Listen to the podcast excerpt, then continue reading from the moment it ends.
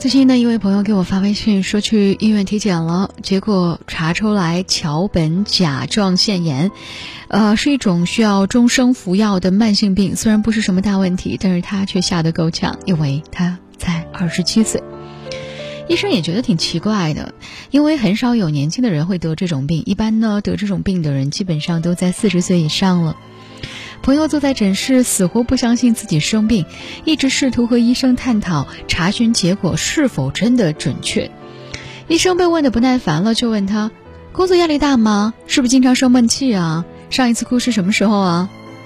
他愣在椅子上半天回不过神儿，仔细想想，实习期那会儿带他的那个前辈，会把最琐碎、最麻烦的工作分给他，还常常被他骂到狗血淋头。但妈妈打电话给他，问他工作顺利吗？他用最正常不过的声音告诉妈妈，工作一切都很好，同事也非常照顾他。工作第二年，相恋多年就要谈婚论嫁的男朋友劈腿了，还闹得人尽皆知。好友打来电话安慰他，咬牙切齿的痛骂渣男，他却表现得云淡风轻，然后给自己安排了一大堆的学习计划，让自己忙到没有时间再去想起那个人。他一直觉得自己还挺坚强的，可以不滴一滴眼泪处理好自己的情绪，却没有想到不哭也成为生病的诱因。忍着忍着，病就来了。我们都以为一个人成熟的标志就是要泰山崩于面前而面不改色。无论是相爱多年的男朋友一声不吭的离开了你，还是明明很努力，却被上司骂得狗血淋头。或者是加班到很晚回家，却发现室友竟然把门反锁了。你不能哭，不能影响工作，不能影响别人，因为这样不成熟。哪怕夜深人静的时候，困苦、愁绪、心酸、委屈，种种滋味杂交到一起，横冲直撞，憋得胸口直疼。睡一觉，第二天醒来，就可以假装所有的难过都不复存在。工作难，挣钱难，谈恋爱难，养娃更难。而成年人在这么多的问题面前，还得要装的自己很快乐，只是因为这个世界根本不相信眼泪。曾经我也会认为，哭泣好像是最软弱的表现，委屈是因为太自我，戒掉情绪一定会让我更加优秀。前段时间公司空降了一个领导。工作变得累，而且很折磨人。原本需要七到八个人一起干的活，变成了三个人做。每天晚上十一点到十二点打完卡，站在公司楼下打车的那一会儿变得无比的漫长，恨不得一睁眼就能够到家。经常有司机问我说：“小姑娘，你也太拼了吧，身体才最要紧哦。”而我连回话的力气都没有。只能敷衍又抱歉的笑一笑，回到家甚至是不洗脸，躺到床上一秒入睡。但这样的付出，却不能够被新来的领导所理解。工作量并不大，有些员工需要加班，完全是因为效率不够。那个时候的我简直委屈到哭出来。许多个夜晚，我都会在梦中惊醒，然后翻来覆去直到天亮。我憋着一口气，不允许自己流泪，总觉得如果哭出来的话，我的人生是不是就输了呢？然后第二天一早，我又假装自己精神百倍，咬牙用最好的状态去迎接我生命当中的每一天。这样的工作持续了很久，久到我由一个活泼开朗的人变成了一个沉默寡言的人。有一天参加聚会，朋友对我非常严肃，然后他问我说：“你怎么回事啊？你的脸色怎么这么难看啊？而且你瘦了这么多。”我被他压着去了医院，做了一个全身体检。检测报告上面写的乳腺结节三级，我被这几个字惊醒了，因为大夫对我说，癌症是四到五级。原来癌症离我们并不遥远啊。那一瞬间，我忽然间明白了一种叫做“忍一时卵巢囊肿，退一步乳腺增生”的感觉。我自以为我戒掉了情绪，不哭不闹，做一个成熟的大人，其实是把自己推向了致命的边缘。据世界卫生组织报告，人类的身体消化情绪的方式就是攻击自己，攻击消化系统、皮肤还有神经器官这些重点的器官，假装难过不存在。难过就真的不存在了吗？那些让你辗转难安的情绪，不发泄出来，身体吸收得了吗？朱自清先生曾经说过：“情欲中，必将发之于外。”也就是说，情绪如果堆积在心里是有极限的，实在装不下了，就一定会以某种形式表现出来。不会哭的人一定会生病，情绪是需要一个宣泄的口的。如果你真的想哭，我希望你一定要哭出来。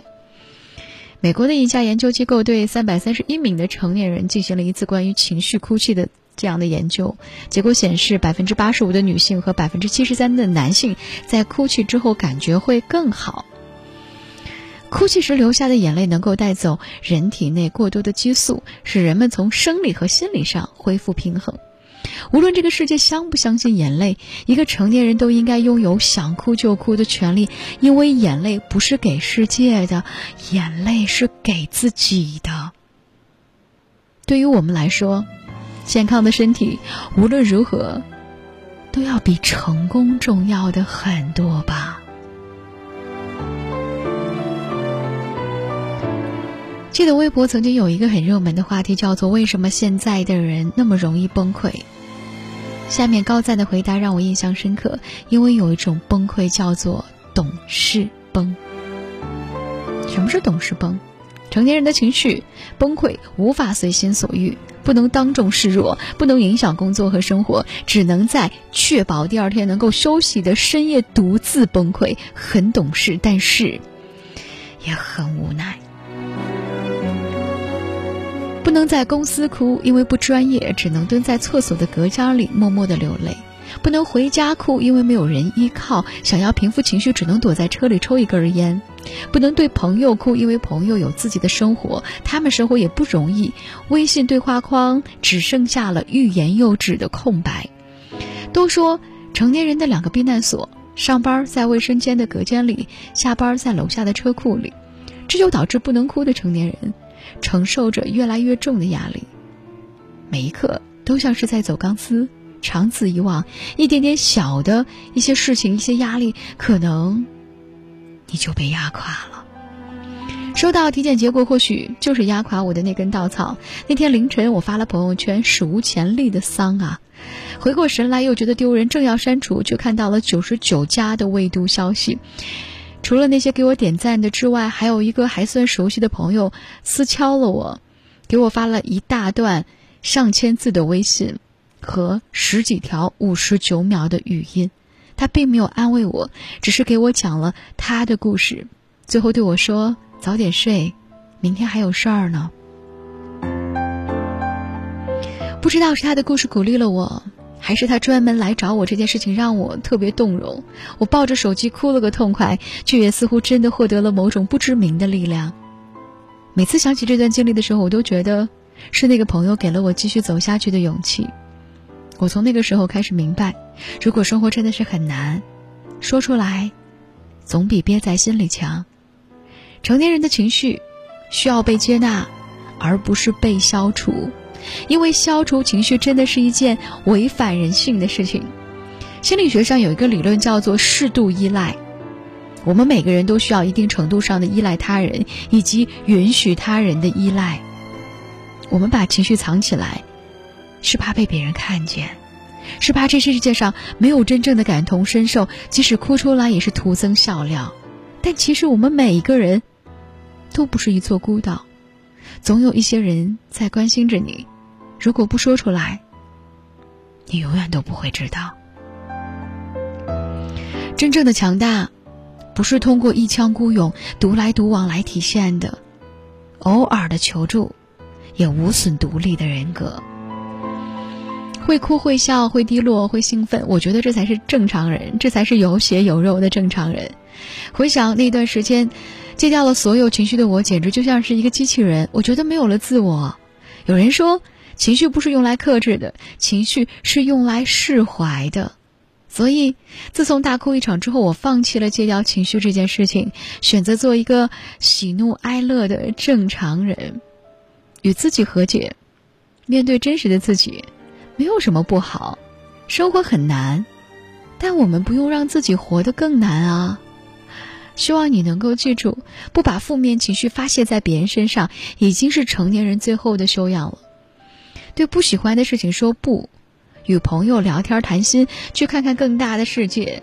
解决方式其实有很多很多，别和戒掉情绪一样，死磕在一件事情当中。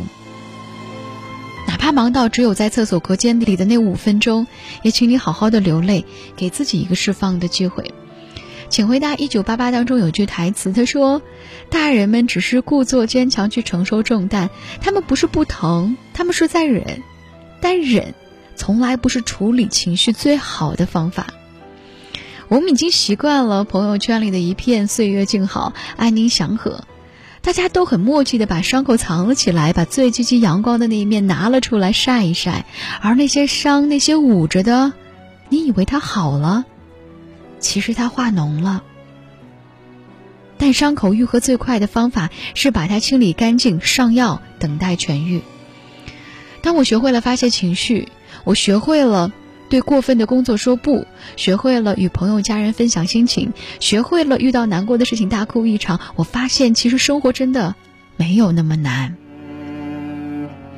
最近我又去体检了，理论上不会变小的乳腺结节，评级居然由三级变成了二级。大夫说我努努力，没准明年来的时候结节就消失不见了的。你看，情绪不稳定其实没有那么可怕。反倒我们发泄情绪，恰恰是要控制自己，把自己从那些至暗时刻当中拯救出来。真正的掌控情绪，不是戒掉情绪，而是不委屈自己。蔡康永曾经说过：“该哭的时候哭，该笑的时候笑，只有充分的体会过喜悦和悲伤，才有资格去说我们的人生是值得活的。”难道不是吗？我是晚间时刻陪伴大家的李巧。如果呢，您也有些话想要对我说，新浪微博和微信公众平台继续为你开放当中，搜索 DJ 巧，巧是巧克力的巧，就可以找到我了。想要听到更多的声音，可以在蜻蜓 FM、网易云音乐、喜马拉雅 FM 当中来搜索 DJ 乔，找到我吧。那里会有更多的声音，在晚间时刻陪伴晚睡的你。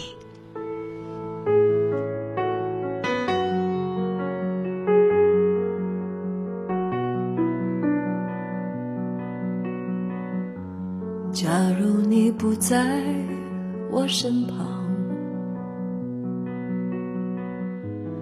我的世界会是怎样？就像那河流静静流淌，我的爱它失去了方向。假如你不曾让我悲伤，我怎会感觉昏暗无光？也许你可以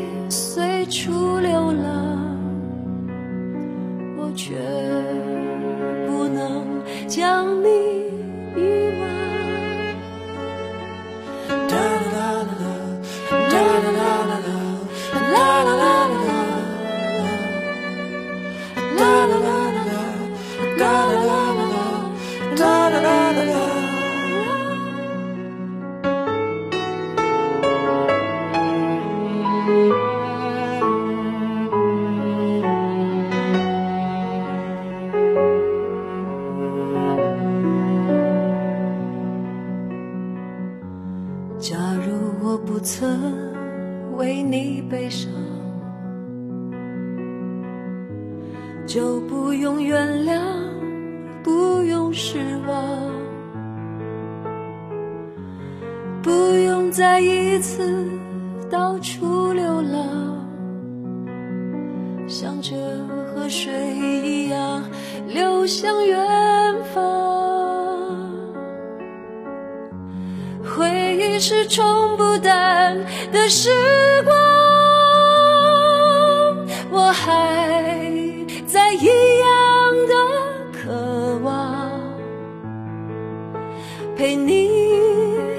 上飞驰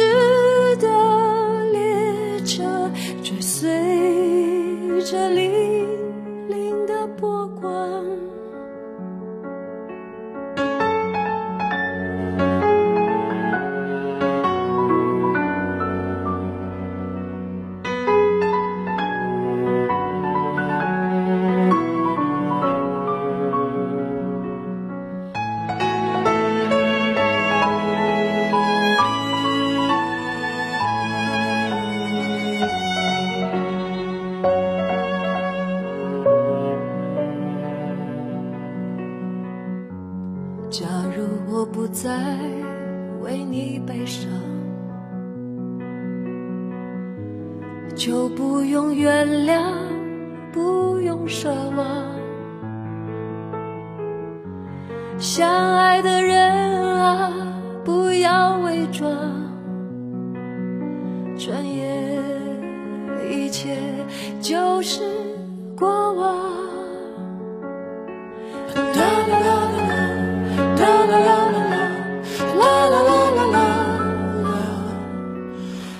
la la la la la